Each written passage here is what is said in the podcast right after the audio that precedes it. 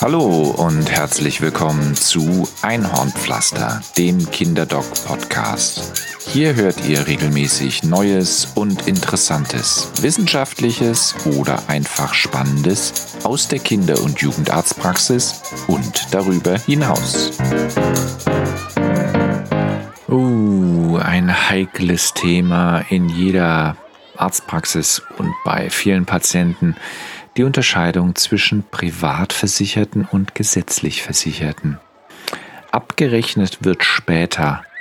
Von privaten und gesetzlichen heißt diese Geschichte, sie ist exemplarisch für ja, eine etwas unangenehme Begegnung mit einem privat versicherten Vater. Die Kinder können ja nichts dafür. Was für ein perverses System.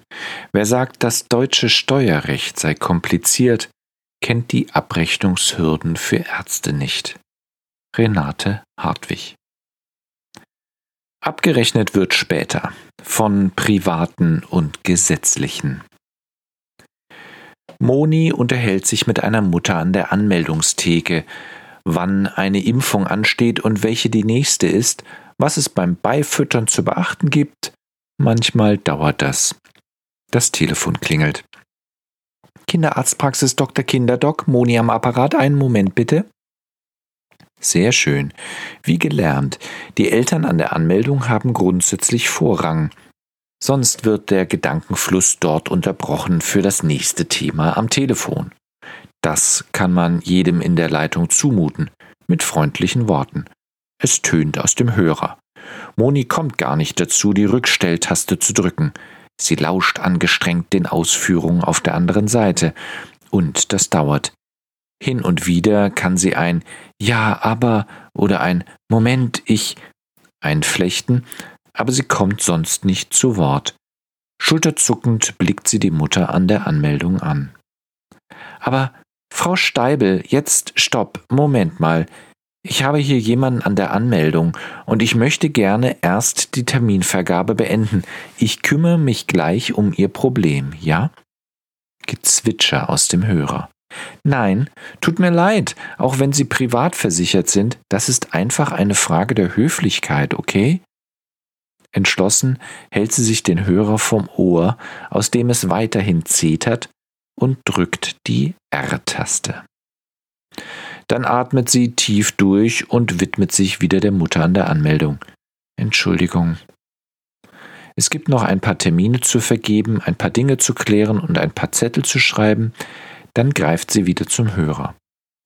So, Frau Steibel, jetzt bin ich wieder. Sofort schallt es aus dem Hörer, so dass ich es bis in mein Büro hören kann. Das ist ja wohl eine absolute Unverschämtheit, dass Sie mich hier einfach so wegdrücken ruft die Mutter in den Hörer. Sie lässt kaum ab, bis Moni sie unterbricht. Stopp, Frau Steibel, kurze Pause. Lassen Sie mich erst einmal etwas sagen. Ich hatte hier jemanden direkt an der Anmeldung. Das muss ich zuerst klären, sonst gibt es hier ein völliges Chaos. Chaos haben Sie ja wohl schon genug. Unglaublich. Und wenn ich jetzt einen Notfall gehabt hätte, dann hätten Sie mich wohl weggedrückt. Ganz sicher nicht, Frau Steibel. Sie hatten ja nu genug Gelegenheit, noch etwas zu sagen. Wollen Sie mir jetzt den Mund verbieten? Moni macht demonstrativ eine Pause. Die heiße Luft muss in den Sphären der Telekom verpuffen. Um was geht's denn bei Ihnen, Frau Steibel? Was kann ich für Sie tun? Es wirkt. Äh, ja, also, ich krieg ein Rezept sagt Frau Steibel nun etwas ruhiger. Um was geht's denn genau? fragt Moni. Ja, ich hatte da ein Gespräch mit der Kindergärtnerin wegen der Maja und die gesagt, die hat gesagt, also die Maja, ja, also die braucht Logopädie. Das Y im Namen Maja hört man sogar durch das Telefon. Moni lächelt. Ah, okay. Dann äh, gebe ich Ihnen zuerst einen Termin wegen eines Gesprächs mit dem Herrn Doktor und einen Sprachtest und so. Nein, nein, nein, nein, nein, nein. Ich brauche keinen Termin. Ich krieg nur das Rezept, wissen Sie? Aber der Doktor muss ja erst mal schauen, um was es genau geht. Das kann ich ihm auch sagen. Die Kindergärtnerin hat gesagt, die Maya kann noch kein Sch. Und sie ist ja auch schon vier. Und da muss man jetzt mal was machen. Sonst kann sie später nicht in der Schule. Hatten Sie denn mit Ihrer Tochter schon die U8? fragt Moni sie ganz unschuldig. Nein, nein, wieso? Hören Sie mal, ich will nur ein Rezept.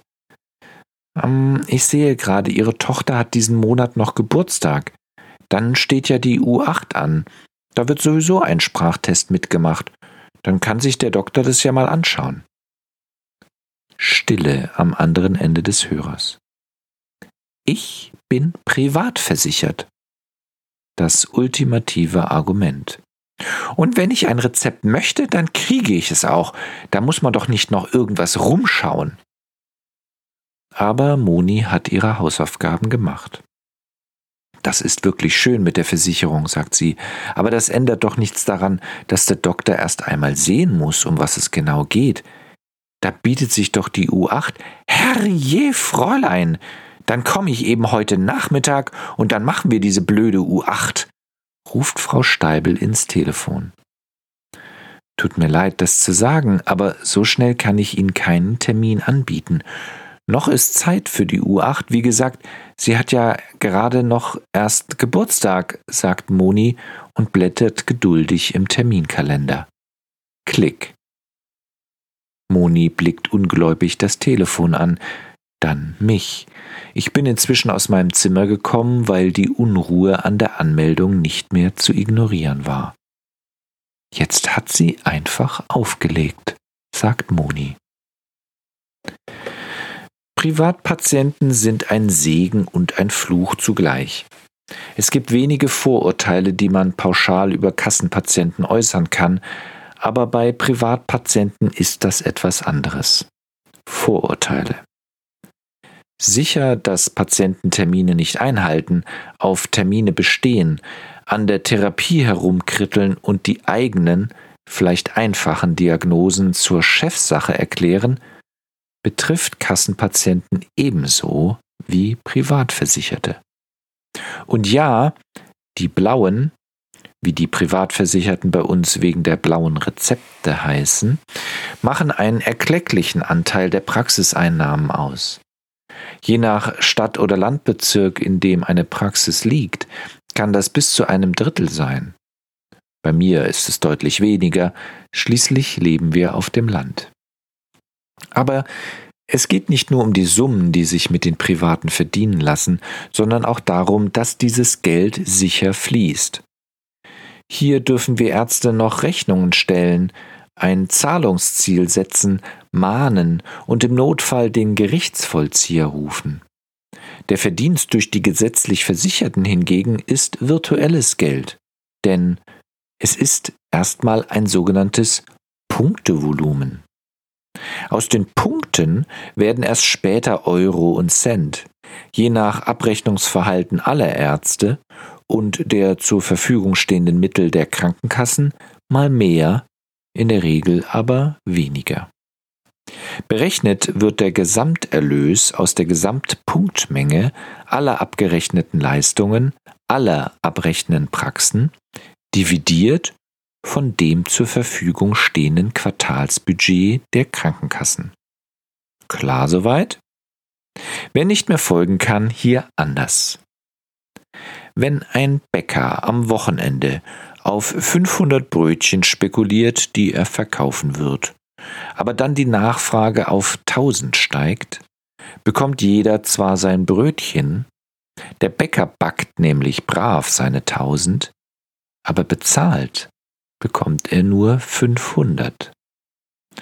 So wäre es in einer Welt, in der Bäcker von der Bäckerversicherung und Metzger von der Schweineinnung bezahlt würden. Tatsächlich aber kann der Mann mit seinem Kunden direkt, privat, hallo, abrechnen, also erhält er doch sein gesamtes Geld. Man nennt das Selbstständigkeit, und auf dem Papier sollen wir Ärzte das angeblich auch sein. Ach, noch etwas. Die gesetzlich erwirtschafteten Punkte werden übrigens erst zwei Quartale später ausgezahlt. Der Bäcker wartet also sechs Monate. Wenn dann noch genug Geld im Gesamtsäckel zur Verfügung steht. Wir ackern eigentlich auf Vorschuss für die Kassenärztliche Vereinigung und damit für die Krankenkassen. Ein unsicheres Spiel. Wer zählt da nicht jeden privaten Euro, den die Praxis verdient? Je knapper das gesetzliche System rechnet, desto wichtiger wird das Private. Kein Wunder, dass viele Kollegen die Privatversicherten hofieren, damit sie ihnen nicht davonlaufen. Viele gehen offen damit um. Es gibt Sonderwartezeiten, nämlich keine. Es gibt Sondersprechstunden, nämlich selbstgewünschte. Es gibt Sonderwartezimmer, meist großzügig bemessene, und es gibt Sonderbehandlungen, oft überflüssige. Diese Angebote demonstrieren, dass man sich kümmert, dass der Doktor angemessenen Service bietet und dass das Geld gut angelegt ist. Denn nur was etwas kostet, taugt. Wir versuchen die Trennung zu vermeiden. Den kleinen Patienten ist es egal, wie ihre Eltern ihre Krankenversicherung finanzieren. Eine private eitrige Ohrenentzündung raubt genauso die Nachtruhe wie eine gesetzlich versicherte. Und ein Baby dreht sich nicht schneller um die eigene Achse, weil es bei der AXA versichert ist. Nur weil die Mutter Anwältin ist oder der Vater Arztkollege, ändert sich die Dringlichkeit der Vorstellung nicht. Und dennoch. Die Vorurteilskiste ist schnell geöffnet. Das Hofieren der Privatpatienten provoziert wiederum das elitäre Verhalten der Patienten. Bei der Terminvergabe wird der Arzthelferin quasi noch vor dem eigenen Namen mitgeteilt, dass das Kind und überhaupt die ganze Familie privat versichert sei. Muss ich denn dann lange warten? Ist Standard und dazu die Befürchtung, aber nicht, dass dann das ganze Wartezimmer voll sitzt mit kranken Kindern, nicht wahr? Private Kinder sind nun einmal anfälliger als die anderen, das muss man doch verstehen.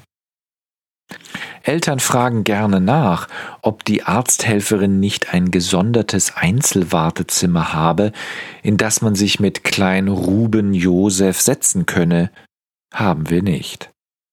Aber wir trennen gerne Säuglinge von großen Kindern, Kranke von gesunden Vorsorgekindern und schlecht gelaunte von Spaßvögeln. Da sind der Kreativität zur Wahrung der Stimmung in der Praxis keine Grenzen gesetzt. Guten Tag, ja, hallo, ich bin jetzt dran, sagt der Vater mit dem dunkelgrauen Sakko und der weinroten Krawatte. Seine Zeit hat er morgens länger beim Richten der eigenen Frisur verbracht, als beim Anziehen seines vierjährigen Sohnes. Ein Bankmensch, würde meine große Tochter sagen. Der Kleine hingegen trägt eine Pudelmütze, die weder zu den Temperaturen draußen noch auf seinen großen Kopf passt. Guten Morgen, haben Sie denn einen Termin, Herr?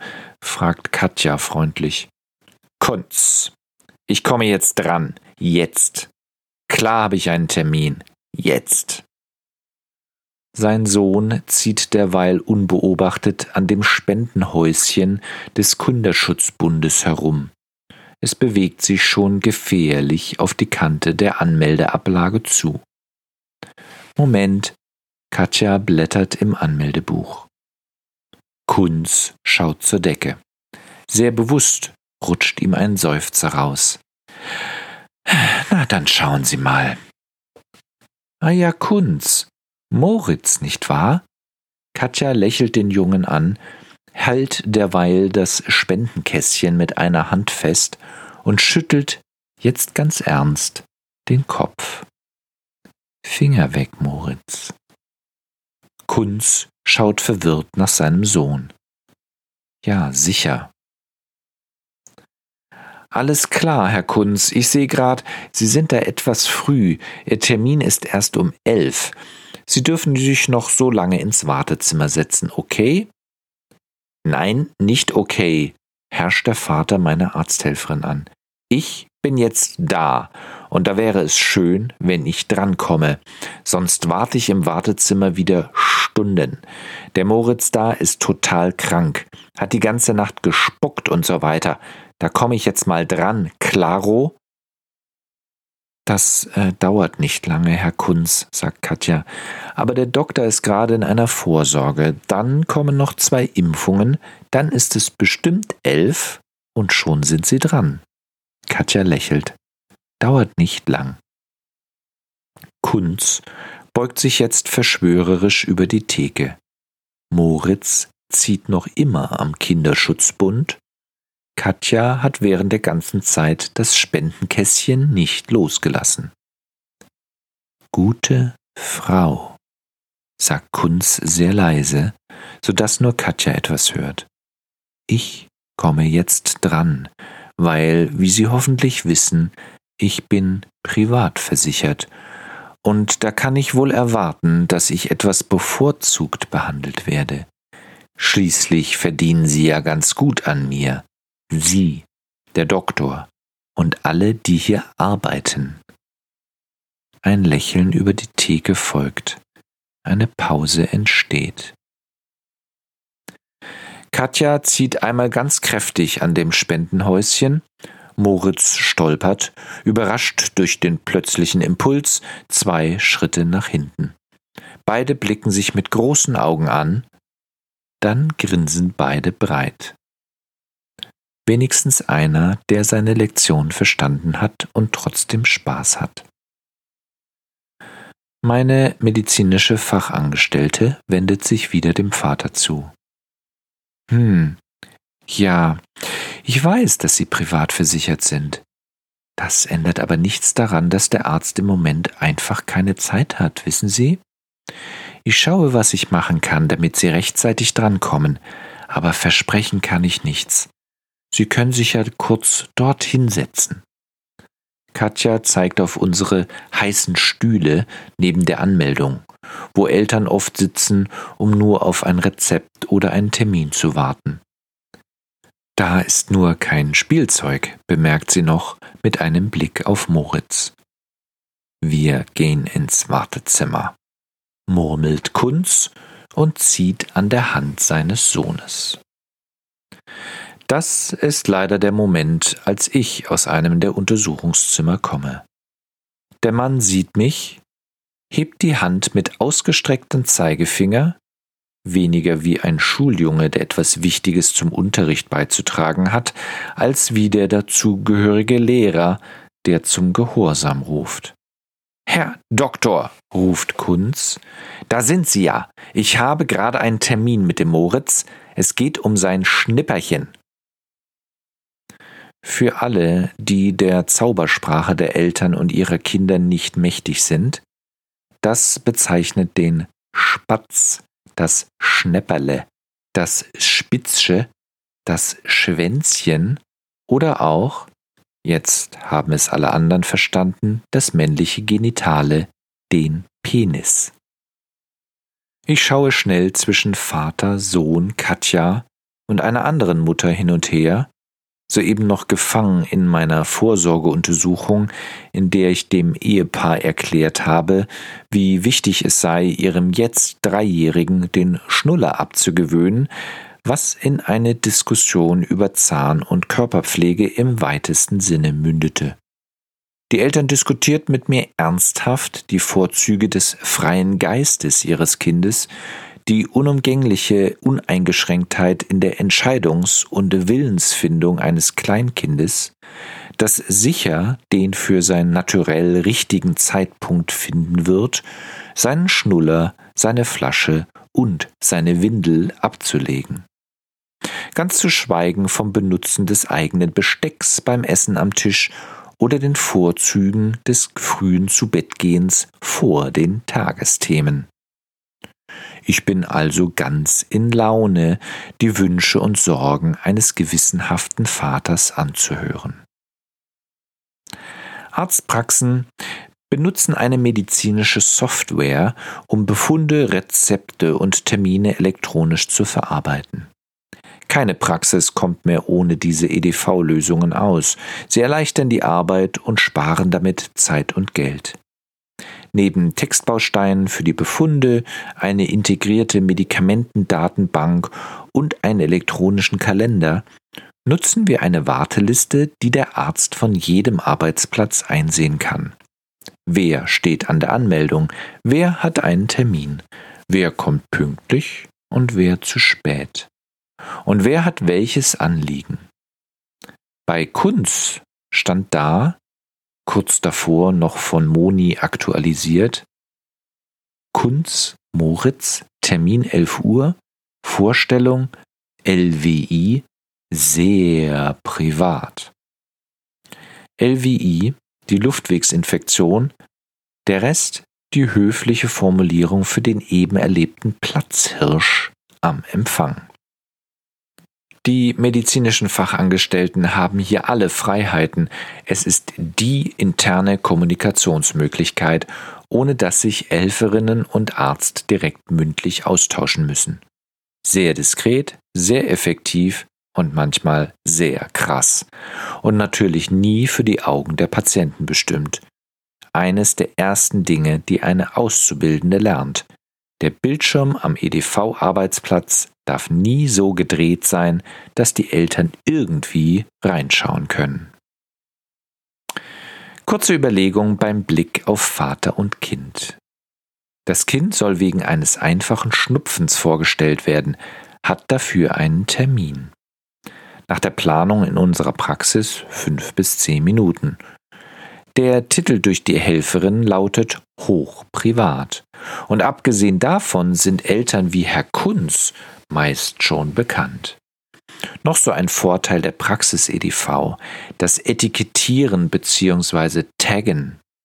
Die elektronische Akte zeigt also im Titel nicht nur Namen, Geburtsdatum und Adresse des Patienten, sondern kleine Aufdrucke in Form von Schildchen.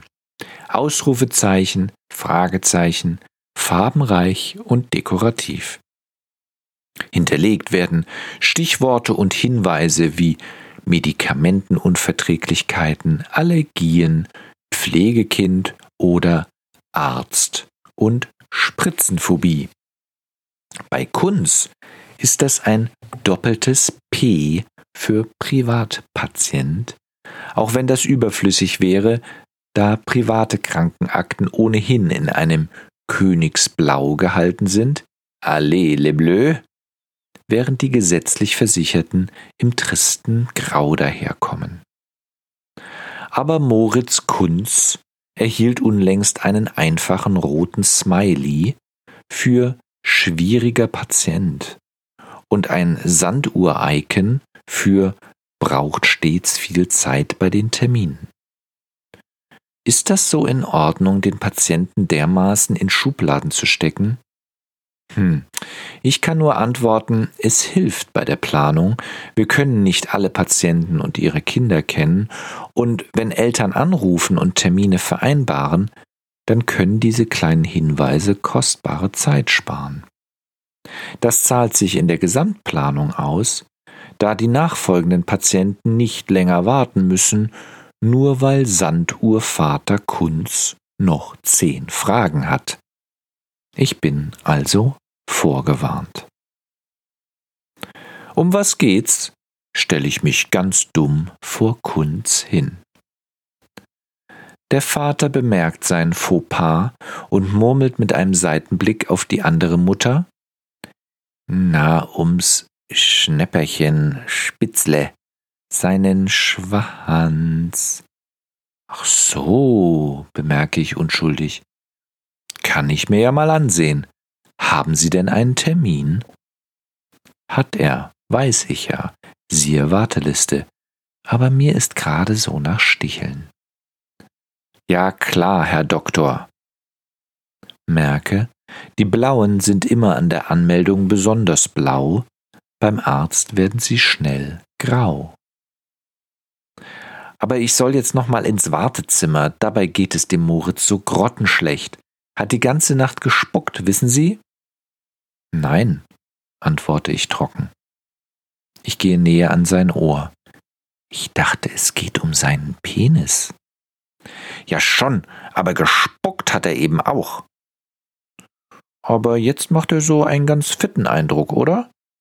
Ich zeige auf Moritz, der sich ein Wettrennen um einen Flurpfeiler mit meiner MFA liefert. Er will immer noch an das Geldkästchen heran. Und? fragt Kunz. Jetzt ist Termin. Gut, dass Sie da sind, dann können wir gleich mitkommen. Er zeigt auf das Zimmer, aus dem ich gerade komme. Da rein, ja? Ähm, nein, sage ich. Da sind noch Patienten drin. Ich dirigiere ihn zwei Türen weiter ins Untersuchungszimmer drei. Schön klein. Am besten ist es, den Mann und sein Kind jetzt erstmal hier reinzuschieben, sonst kocht hier wirklich noch etwas über. Moritz watschelt hinter seinem Vater her, der bereits mit einem prüfenden Blick das kleine Zimmer registrierend durch die Tür gegangen ist. Ich sage noch, ich komm dann gleich und ziehe die Tür hinter den beiden zu, bevor Kunz noch einmal reagieren kann. Zwei Patienten später, nur Impfungen, das geht wirklich schnell, komme ich in das Zimmer zurück zu Kunz und seinem Sohn. Moritz hat eine Schublade des Wickeltischs geöffnet und untersucht die Mundspatel und Wegwerfhandschuhe. Ein Ohrtrichter, Bauklötze, die in der Schublade immer für Testungen bei den Vorsorgeuntersuchungen liegen, und zig Pflaster und Tupfer liegen schon auf dem Boden. Gerade hat er die Ewing-Rassel entdeckt, eine kleine durchsichtige Plastikrassel mit Kunststoffkügelchen, die einen leisen Ton erzeugen. Findet Verwendung bei der Hörtestung von Säuglingen und kleinen Kindern. Wenig Material, sehr teuer. Das übliche Objekt der Begierde eines Kleinkindes.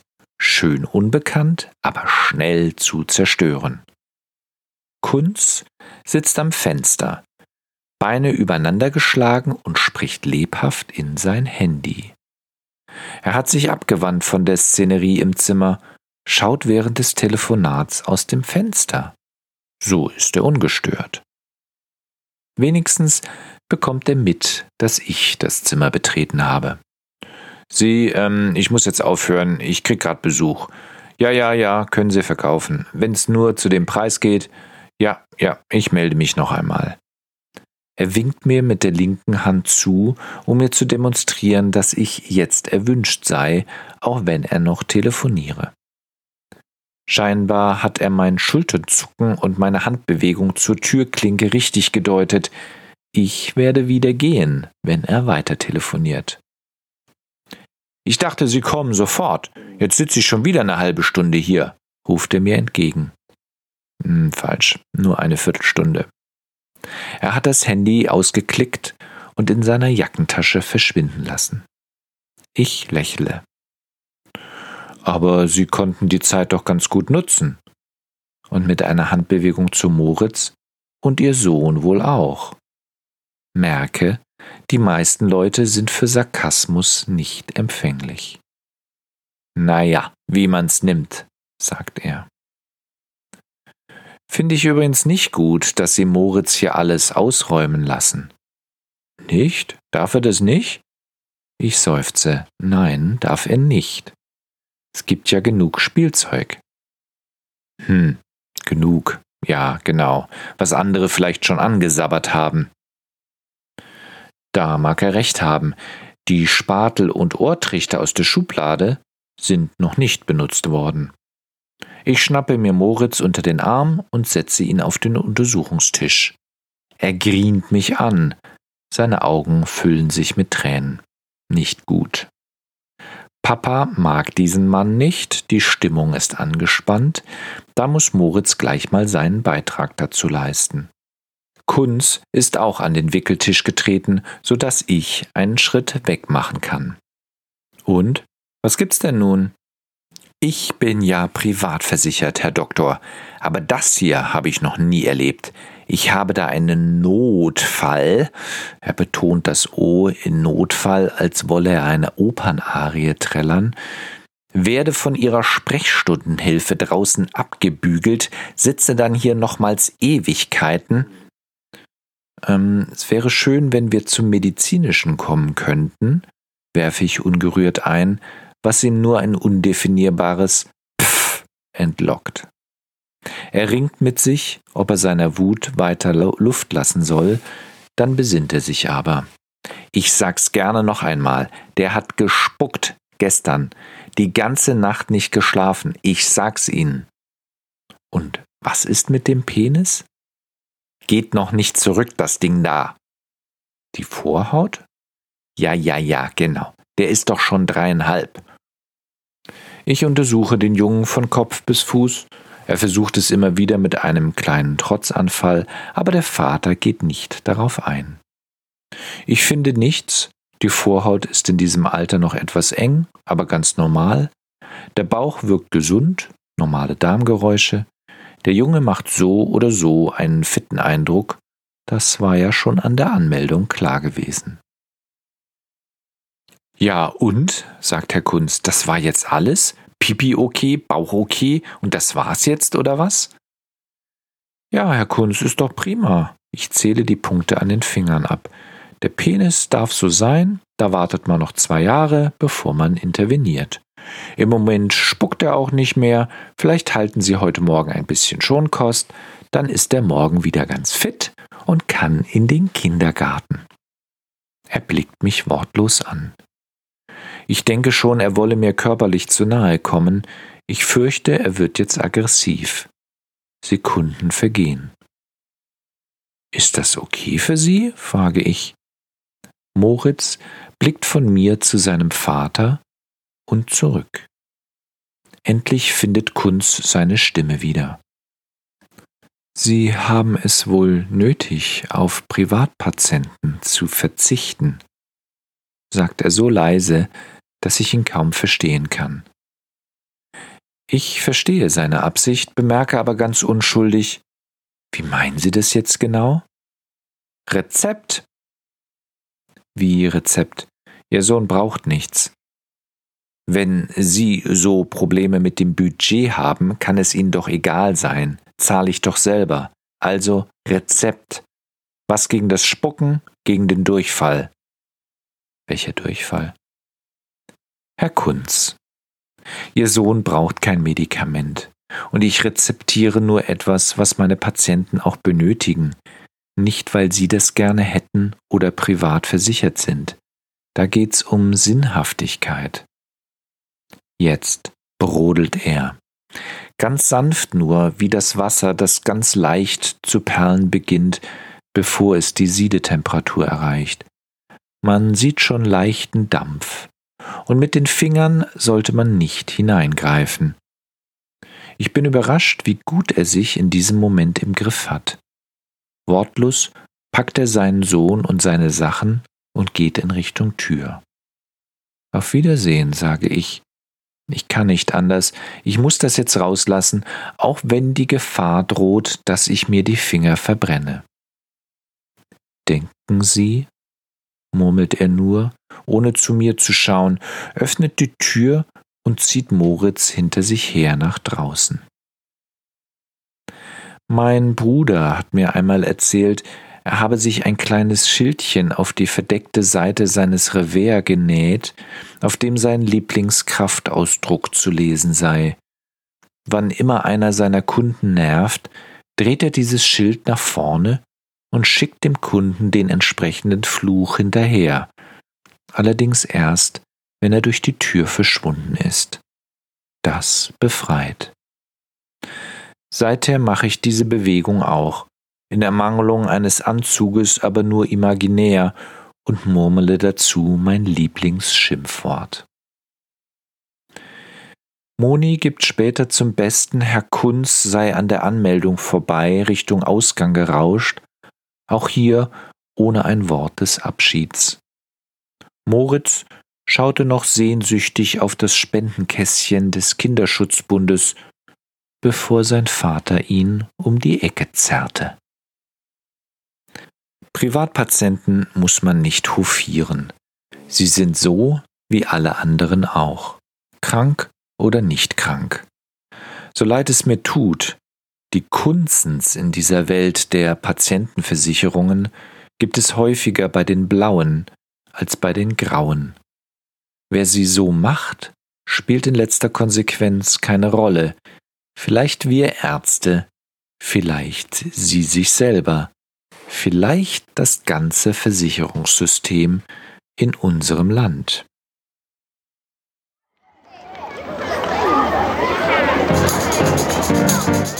Das war für heute Einhornpflaster, der Kinderdoc Podcast. Vielen Dank fürs Reinhören. Wenn euch das hier gefallen hat, gebt doch ein Feedback in den Kommentaren unter kinderdoc.blog, abonniert den Podcast oder erzählt einfach anderen davon. Alles Gute und bis bald. Bleibt gesund, euer Kinderdoc.